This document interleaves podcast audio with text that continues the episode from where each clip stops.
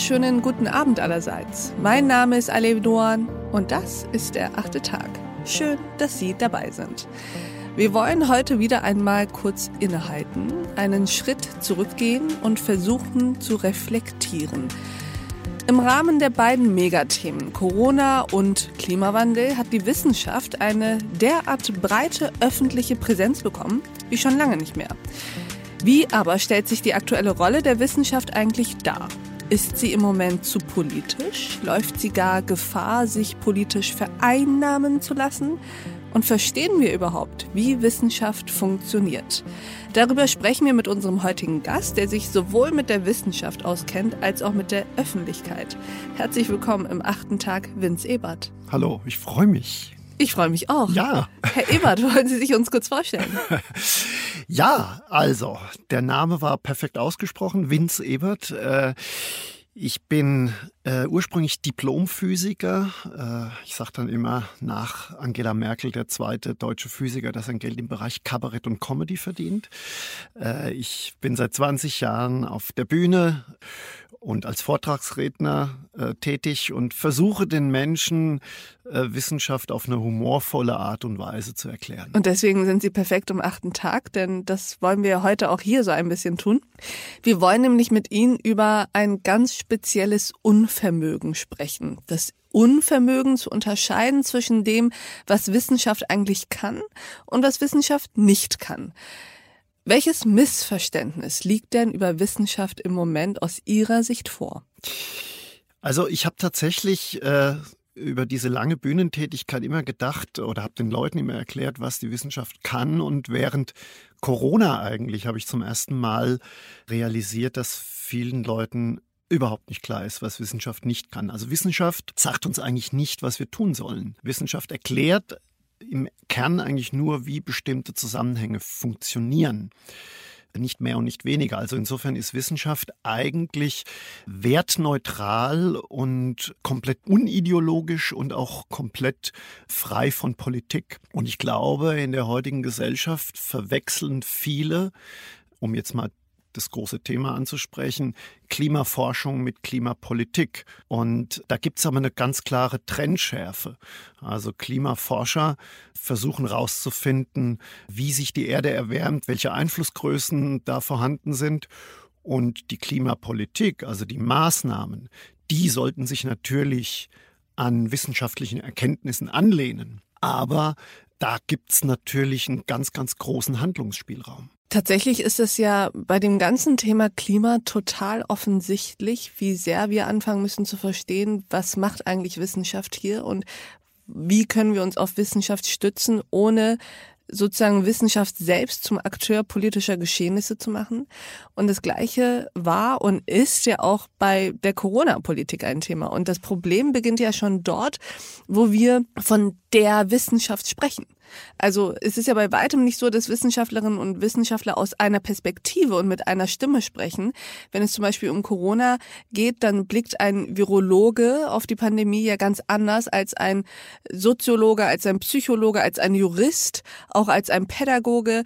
Und Politik sollte ja diese Blickwinkel sich sozusagen anschauen, die Erkenntnisse aus diesen Blickwinkeln sammeln und daraus dann interpretativ politische Maßnahmen substrahieren. Ja, besser hätte ich es nicht sagen können. Doch hätten Sie ganz bestimmt. Nein, es ist, es ist in der Tat so. Also die großen wissenschaftlichen oder gesellschaftlichen Herausforderungen sind allesamt sehr, sehr komplex. Und ich versuche da auch in meinen Vorträgen, in meinen Bühnenshows immer zu erklären, was ein komplexes Thema ist. Also wir, wir versuchen oder wir verwechseln oft komplizierte mit komplexen Themen. Also ein Flugzeug zum Beispiel ist sehr kompliziert, aber man kann es präzise steuern. Eine Volkswirtschaft ist total komplex. Eine, wie ich mit der Corona-Krise, wie ich mit dem Klimawandel umgehe, das sind komplexe Themen. Da spielen wahnsinnig viele Wissenschaftsbereiche, gesellschaftliche Bereiche mit rein. Und natürlich kann ein einzelner Wissenschaftler immer nur von seinem Standpunkt aus argumentieren. Aber ein Wissenschaftler aus einem anderen Bereich, ein Ökonom, sagt natürlich zum Klimawandel was vollkommen anderes als jetzt ein, ein, ein, ein Physiker, der sich mit Wolkenbildung äh, beschäftigt. Und deswegen ist es auch ein Fehler oder falsch zu sagen, wir müssen der, der, Wissenschaft folgen, weil die Wissenschaft weiß automatisch, mm. was zu tun ist.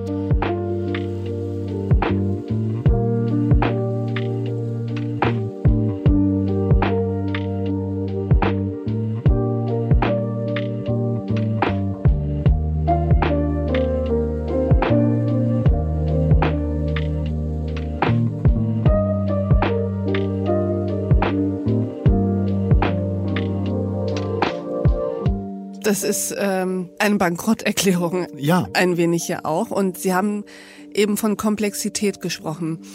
Und das ist ja, glaube ich, sozusagen einer der Punkte, woran wir oft scheitern. Nämlich, dass wenn etwas zu komplex wird, wir entweder den Kopf in den Sand stecken und uns besser davon fernhalten oder anfangen, nicht mehr trennscharf zu sein, wie Sie es eben beschrieben haben, und Dinge nur noch schwarz-weiß zu erklären, damit wir überhaupt irgendwie erklären können.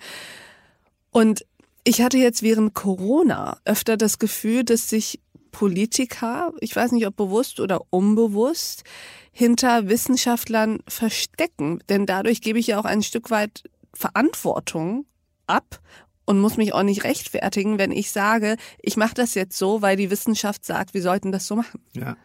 Ich meine, die Politiker haben natürlich auch zugegebenermaßen einen wirklich schweren Stand, weil äh, natürlich erkennen viele, dass die Situation sehr komplex ist, dass es da Zielkonflikte gibt. Aber die Wähler oder wir alle wollen natürlich gerne, wenn sie Führungskraft sind, eine klare Ansage. So oder so müssen wir es machen. Das heißt also, diese, dieser Drang oder dieser Wunsch nach Sicherheit, nach einer einfachen Lösung, der ist natürlich beim Wähler, bei uns allen ausgeprägt. Weil wenn Sie sich hinstellen, bei Markus Lanz sagen als Politiker, ja, im Endeffekt wissen wir auch nicht so richtig, was wir tun sollen. Und es gibt das und es gibt das, aber puh, es wird schwierig, dann werden sie im Zweifel nicht gewählt. Das heißt also, wir schimpfen zwar alle auf die Politik, aber letztendlich wollen wir dann doch irgendwie jemanden, der sagt, so geht's, so ist es richtig. Da muss ich Ihnen widersprechen. Ja? Ich glaube, es gäbe auch einen Mittelweg. Ich glaube, dass wir manchmal auch ein bisschen zu wenig der eigenen Zivilgesellschaft zumuten. Und ich glaube, jetzt natürlich nicht, wenn da einer bei Lanz sitzt und sagt, ich habe gar keine Ahnung, äh, weiß ich nicht, das ist auch alles ganz schön komplex. Wir gucken jetzt mal, wie wir das machen. Das wäre natürlich nicht so gut. Aber ich glaube, wenn da einer sitzt und sagt, zu 100 Prozent sicher sind wir uns nicht, aber wir werden versuchen, diesen Weg zu gehen, weil wir uns daraus dieses und jenes erhoffen und aus diesen und jenen Gründen glauben, dass das der bessere Weg ist als Weg XY und jetzt versuchen wir das so. Also wenn man sozusagen die eigene Unwissenheit auch souverän kommuniziert und dadurch ja auch auf Augenhöhe geht mit allen anderen, denn die wissen es ja auch nicht besser, dann glaube ich, würde man schon auch viel gewinnen ist eine interessante These. Also ich bin da immer so ein bisschen hin und her gerissen. Also ich versuche ja genau das in meinen, mm. in meinen Bühnenprogrammen und in meinen Vorträgen, in meinen Büchern. Wenn Sie mir ganz genau zuhören, dann werden Sie fast nie sowas hören wie ich weiß es ganz genau, sondern ich sage immer, das ist der Stand und es ist ein sehr, sehr komplexes, sehr kompliziertes Thema. Und ich versuche mich da mit einer Meinung sehr, sehr eben nicht aus dem Fenster zu lehnen. Hab da eine große Fangemeinde, aber es ist halt schon auch ein Nischenprodukt. Also mhm. ich habe schon den Eindruck, dass die große Masse ich will jetzt da nicht auf das Volk irgendwie mhm. Äh, einkloppen, aber dass wir schon auch den Drang haben und wir sind eben verwirrt in dieser komplexen Welt und wir wollen schon auch irgendwie eine, eine Guideline haben. Also da, mhm. da den richtigen Punkt zu finden zwischen ich weiß, wie es läuft und ich habe keine Ahnung, der ist zugegebenermaßen sehr, sehr schwer. Mhm. Und deswegen, um Ihre Anfangsfrage zu beantworten, deswegen neigen natürlich auch Politiker dazu, sich vielleicht auch ein oder zwei Wissenschaftler an die Hand zu holen, wo sie dann auch so ein bisschen Verantwortung abgeben können. Mhm. Also ja, der hat ja das gesagt und wir, wir führen ja da nur aus. Was ja eine Katastrophe wäre, das weil wir leben ja nicht in einer Expertokratie. Ja, genau. Ja, das ist eine Katastrophe. Ich ich bin da auch äh, hin und her gerissen, weil es ist ja nicht nur ein Problem der Politiker, sondern ist teilweise auch ein Problem der Wissenschaftler. Darauf wollte ich gerade kommen. Wie sehen Sie da die Rolle der Wissenschaftler selbst? Es ist ja jetzt nicht so, als ob die sozusagen einfach nur Objekte sind und von den ähm, Politikern vereinnahmt werden. Das sind ja selbstbewusste Menschen mit Format. Wie äh, haben die sich in den vergangenen zwei Jahren aus Ihrer Sicht in diesem Spannungsfeld verhalten?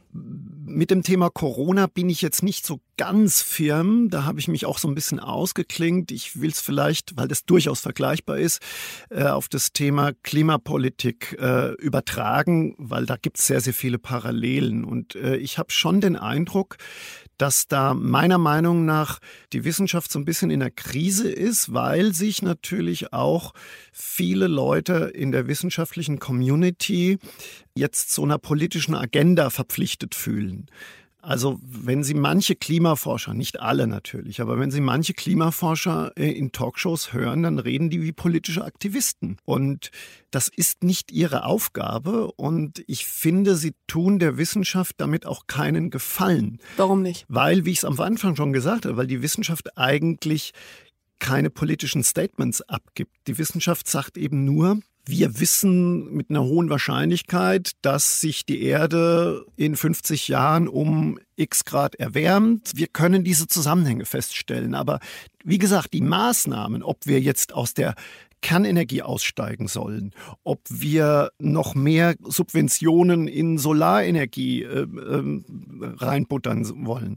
Das ist eigentlich eine politische Frage und damit beschäftigen sich Wissenschaftler eigentlich nicht. Aber Sie bestehen auf diese Trennschärfe ja nicht nur, weil Sie ein Trennungsfetischist sind, sondern sie besprechen das, sie sind ja mit diesem Thema auch hier, weil sie ja glauben, dass wenn diese Trennschärfe uns verloren geht, daraus etwas entsteht. Was ist denn die Gefahr, wenn sich Wissenschaftler zu sehr in den politischen Diskurs einmischen?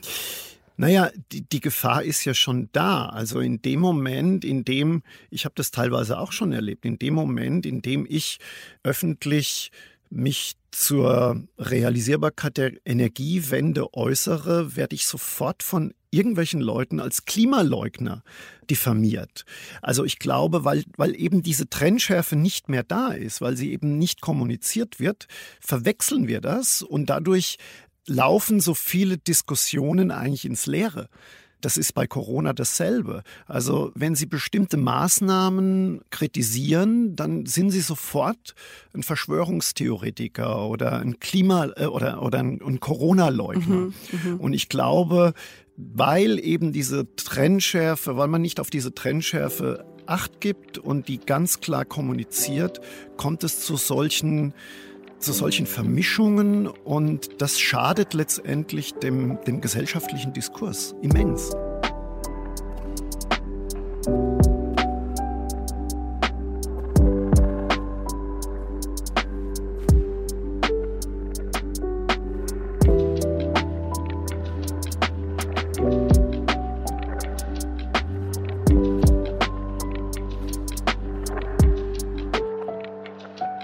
Sehen Sie das nicht auch so, dass auf der einen Seite das dem gesellschaftlichen Diskurs schadet, weil es immer weiter polarisiert und wir äh, die Welt nur noch in Schwarz und Weiß sehen und nicht in den vielen, vielen möglichen Grauschattierungen?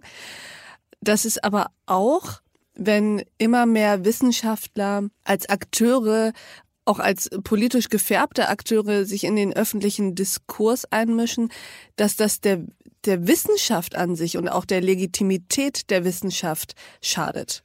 Das heißt, ja. in dem Moment, wo ein Wissenschaftler anfängt, politisch zu werden, öffentlich, kommt es ja auch dazu, dass mh, hm, plötzlich seine Wissenschaft Inhalt des Diskurses wird. Ja. Also, also, ist das vielleicht, ich weiß nicht, ob ich da äh, zu viel um die Ecke decke, aber nein, ist nein, das nein. vielleicht das auch so ein Ausgangspunkt für Wissenschaftsleugnung und plötzlich fängt man an, an äh, naturwissenschaftlichen Gesetzen zu zweifeln? Also die Wissenschaft kann sich ja nie ganz frei machen. Das war ja schon immer so. Also wenn Sie sich in die 70er Jahre reinversetzen, Sie sind noch jung, aber äh, da war natürlich zum Beispiel das Thema Kernenergie wurde politisch extrem gepusht. Und da gab es natürlich sehr, sehr viele Wissenschaftler, die natürlich pro Kernenergie gesprochen haben und äh, sich da natürlich auch diese Trendschärfe übersprungen haben. Dasselbe passiert jetzt gerade in den erneuerbaren Energien. Also wenn Sie natürlich einen Lehrstuhl für regenerative Energiesysteme haben und Ihr, Ihr ganzes Renommee darauf aufbaut, dass die Energiewende funktioniert, dann tun Sie sich sehr, sehr schwer zu sagen, na ja, es gibt da grundsätzliche Probleme. Das heißt also, da ist die, ist die Wissenschaft schon immer in einer Zwickmühle gewesen, in unterschiedlichen Themen. Und und deswegen ist es immer mal wichtig zu sagen, man kann das vielleicht nicht ganz vermeiden, aber man muss es offen kommunizieren, wenn man so eine Tendenz sieht. Und ich, ich finde, dass es gerade in den letzten Jahren eben in diesen ganzen Reizthemen, dass da so eine Grenze äh, überschritten wurde. Was halten Sie vor dem Hintergrund dieser Diskussion, ähm, die wir jetzt hier gerade führen? Von so Initiativen wie Scientists for Future? Ich bin da hin und her gerissen. Mhm. Auf der einen Seite habe ich immer wieder in meinen Programmen gesagt, Wissenschaftler müssen sich auch den Debatten stellen und Wissenschaftler dürfen sich nicht in ihrem Elfenbeinturm verstecken. Sie sollen rausgehen, sie sollen sich in eine Talkshow setzen und über ihre Themen sprechen und die auch kommunizieren und auch vertreten. Zum anderen sehe ich ganz oft eben auch so eine, auch da wieder so einen leichten Grenzüberschreitung, eine leichte Grenzüberschreitung, weil es natürlich äh, sofort in so einen politischen Aktivismus reingeht. Und wie schon gesagt, man kann die Erkenntnisse der Klimaforschung vollkommen anerkennen, die Seriosität dieser Erkenntnisse. Und man kann trotzdem über die Methoden und die Maßnahmen, die die Bundesregierung oder die, die Europäische Union versucht zu, durchzuführen, trotzdem kritisieren. Und das fehlt mir bei vielen Wissenschaftlern. Ich weiß, ich kenne, ich kenne viele. Und ich weiß, dass viele sagen, wenn ich das öffentlich so sagen würde, würde ich bei mir in der, in der wissenschaftlichen Community schief angeguckt werden. Zum Beispiel, wenn man was für einen Satz öffentlich sagen würde. Wenn man sagt, die Energiewende funktioniert nicht. Was wäre dann das Problem in der Community? Da wäre man sofort, wie ich schon gesagt habe, äh, so in, der, in dieser, in dieser Klimawandelleugner-Ecke, also die Leute würden versuchen, einen moralisch in so eine Ecke zu stellen. Das schadet einfach einer Problemlösung. Also ich erzähle es auch im Programm. Also eigentlich ist die Wissenschaft vom, vom Kern her politisch total unkorrekt. Also wenn Sie vor 150 Jahren zurückgeguckt haben, wenn, wenn, wenn Sie da damals als Wissenschaftler gesagt haben, Affen und Menschen haben die gleichen Vorfahren oder Frauen und Männer äh, sind genauso intelligent oder Ärzte, die sich nicht die, die, die Hände gewaschen haben, haben eine größere Fehlgeburtsrate. Wenn Sie das öffentlich so gesagt haben, dann wurden Sie von der von der Masse der, der etablierten Wissenschaftler natürlich total angegriffen, weil die sich in ihrem Renommee angegriffen fühlen. Und wie gesagt, Wissenschaftler sind auch nur Menschen. Und wenn sie einen wissenschaftlichen Ruf aufgebaut haben, dann versuchen sie den natürlich zu verteidigen. Würden Sie sagen, wir sind gerade in Zeiten, in denen die Wissenschaft wieder politisch unkorrekter werden sollte? Ja, auf jeden Fall. Auf jeden Fall. Also man, ich weiß von vielen Wissenschaftlern, die sagen, ich halte lieber meinen Mund, als da irgendwie in, in so eine falsche Ecke geschoben zu werden. Und das ist fatal. In der Wissenschaft geht es knallhart um Erkenntnisgewinn, auch wenn diese Erkenntnisse vielleicht nicht das Ergebnis bringen, was, was unser Welt, wenn, wenn das unser Weltbild zerstört, dann mögen wir das natürlich nicht. Aber das ist die einzige Möglichkeit für Fortschritt. Für Fortschritt, ja. Toll. Und wie kommen wir jetzt da wieder raus, Herr Ebert? ja. Sie haben jetzt gerade naja. erzählt, wie fatal das alles ist. Ja, also, so äh, können wir einen achten Tag nie zu Ende bringen. Wir müssen nein, immer überlegen. Also, also in letzter Konsequenz ja. bin ich dann doch, auch wenn das jetzt nicht so geklungen hat, bin ich dann doch Optimist. Warum? Weil äh, das Pendel schlägt dann auch wieder in eine andere Richtung aus. Wenn, wenn die politische Korrektheit so eine extreme Form annimmt, dass die Revolution ihre Kinder frisst, dann hat irgendwann mal die Masse der Leute keine Lust mehr darauf äh, und dann schlägt das Pendel hoffentlich wieder in eine andere, in eine denkoffenere Richtung aus. Haben Sie das Gefühl, dass wir uns gerade wieder so entwickeln? Dass da so eine, dass da Anzeichen sind, dass wir wieder offener werden und unterschiedlichere Meinungen wieder zulassen? Also was ich ja ganz oft auch in diesem Podcast tatsächlich zum Thema mache, irgendwann im Laufe des Gesprächs, weil wir so oft dazu kommen, ist Ambiguitätstoleranz. Mhm. Also das Aushalten ja. unterschiedlicher Haltungen, Meinungen etc. natürlich innerhalb einer gewissen Grenze. Aber das scheint uns ja in den vergangenen Jahren ein bisschen abhanden gekommen zu sein. Ja. Also ich sehe schon ein paar Trends. Was mir was mir Freude macht, ist, dass mittlerweile auch ein paar prominente Gesichter aus der, aus der Wirtschaft äh, jetzt öffentlich mal Tacheles reden. Also Herr Reitzle zum Beispiel, der ja extrem die Energiewende äh, kritisiert. Ich glaube, Sie hatten vor ein paar Wochen ein, ein Interview mit dem Chef von BASF, ja. der äh, da auch mal äh, gesagt hat, was, was das alles bedeutet, diese, diese komplette Umformung einer Gesellschaft, also dass mittlerweile die großen Wirtschaftsführer ihren Mund aufmachen und sagen, so kann, so kann keine Lösung aussehen. Und das macht mir, das gibt mir Hoffnung, dass, mhm. dass, dass prominente Gesichter mit einer sehr hohen Kompetenz ihren Mund aufmachen. Und wir haben doch auch ganz gut heute unseren Mund aufgemacht, oder? Absolut. Also vielleicht äh, bin ich jetzt nächste Woche nicht mehr auf der Bühne, weil ich ausgeladen werde, aber das ist es mir wert. Für den achten Tag ist mir das, das ist wert. Und ich finde, diesem letzten Satz kann man gar nichts mehr hinzufügen. Deswegen beende ich an dieser Stelle dieses Gespräch. Lieber Vince Ebert, vielen Dank, dass Sie bei uns im achten Tag waren. Ja, ich habe mich sehr gefreut. Ich mich auch. Und ich danke auch Ihnen, liebe Hörerinnen und Hörer, fürs Mithören und Mitdenken. Und ich würde mich freuen, wenn wir uns im nächsten achten Tag wieder begegnen. Bis dahin, auf sehr, sehr bald. Ihre Alef Doan.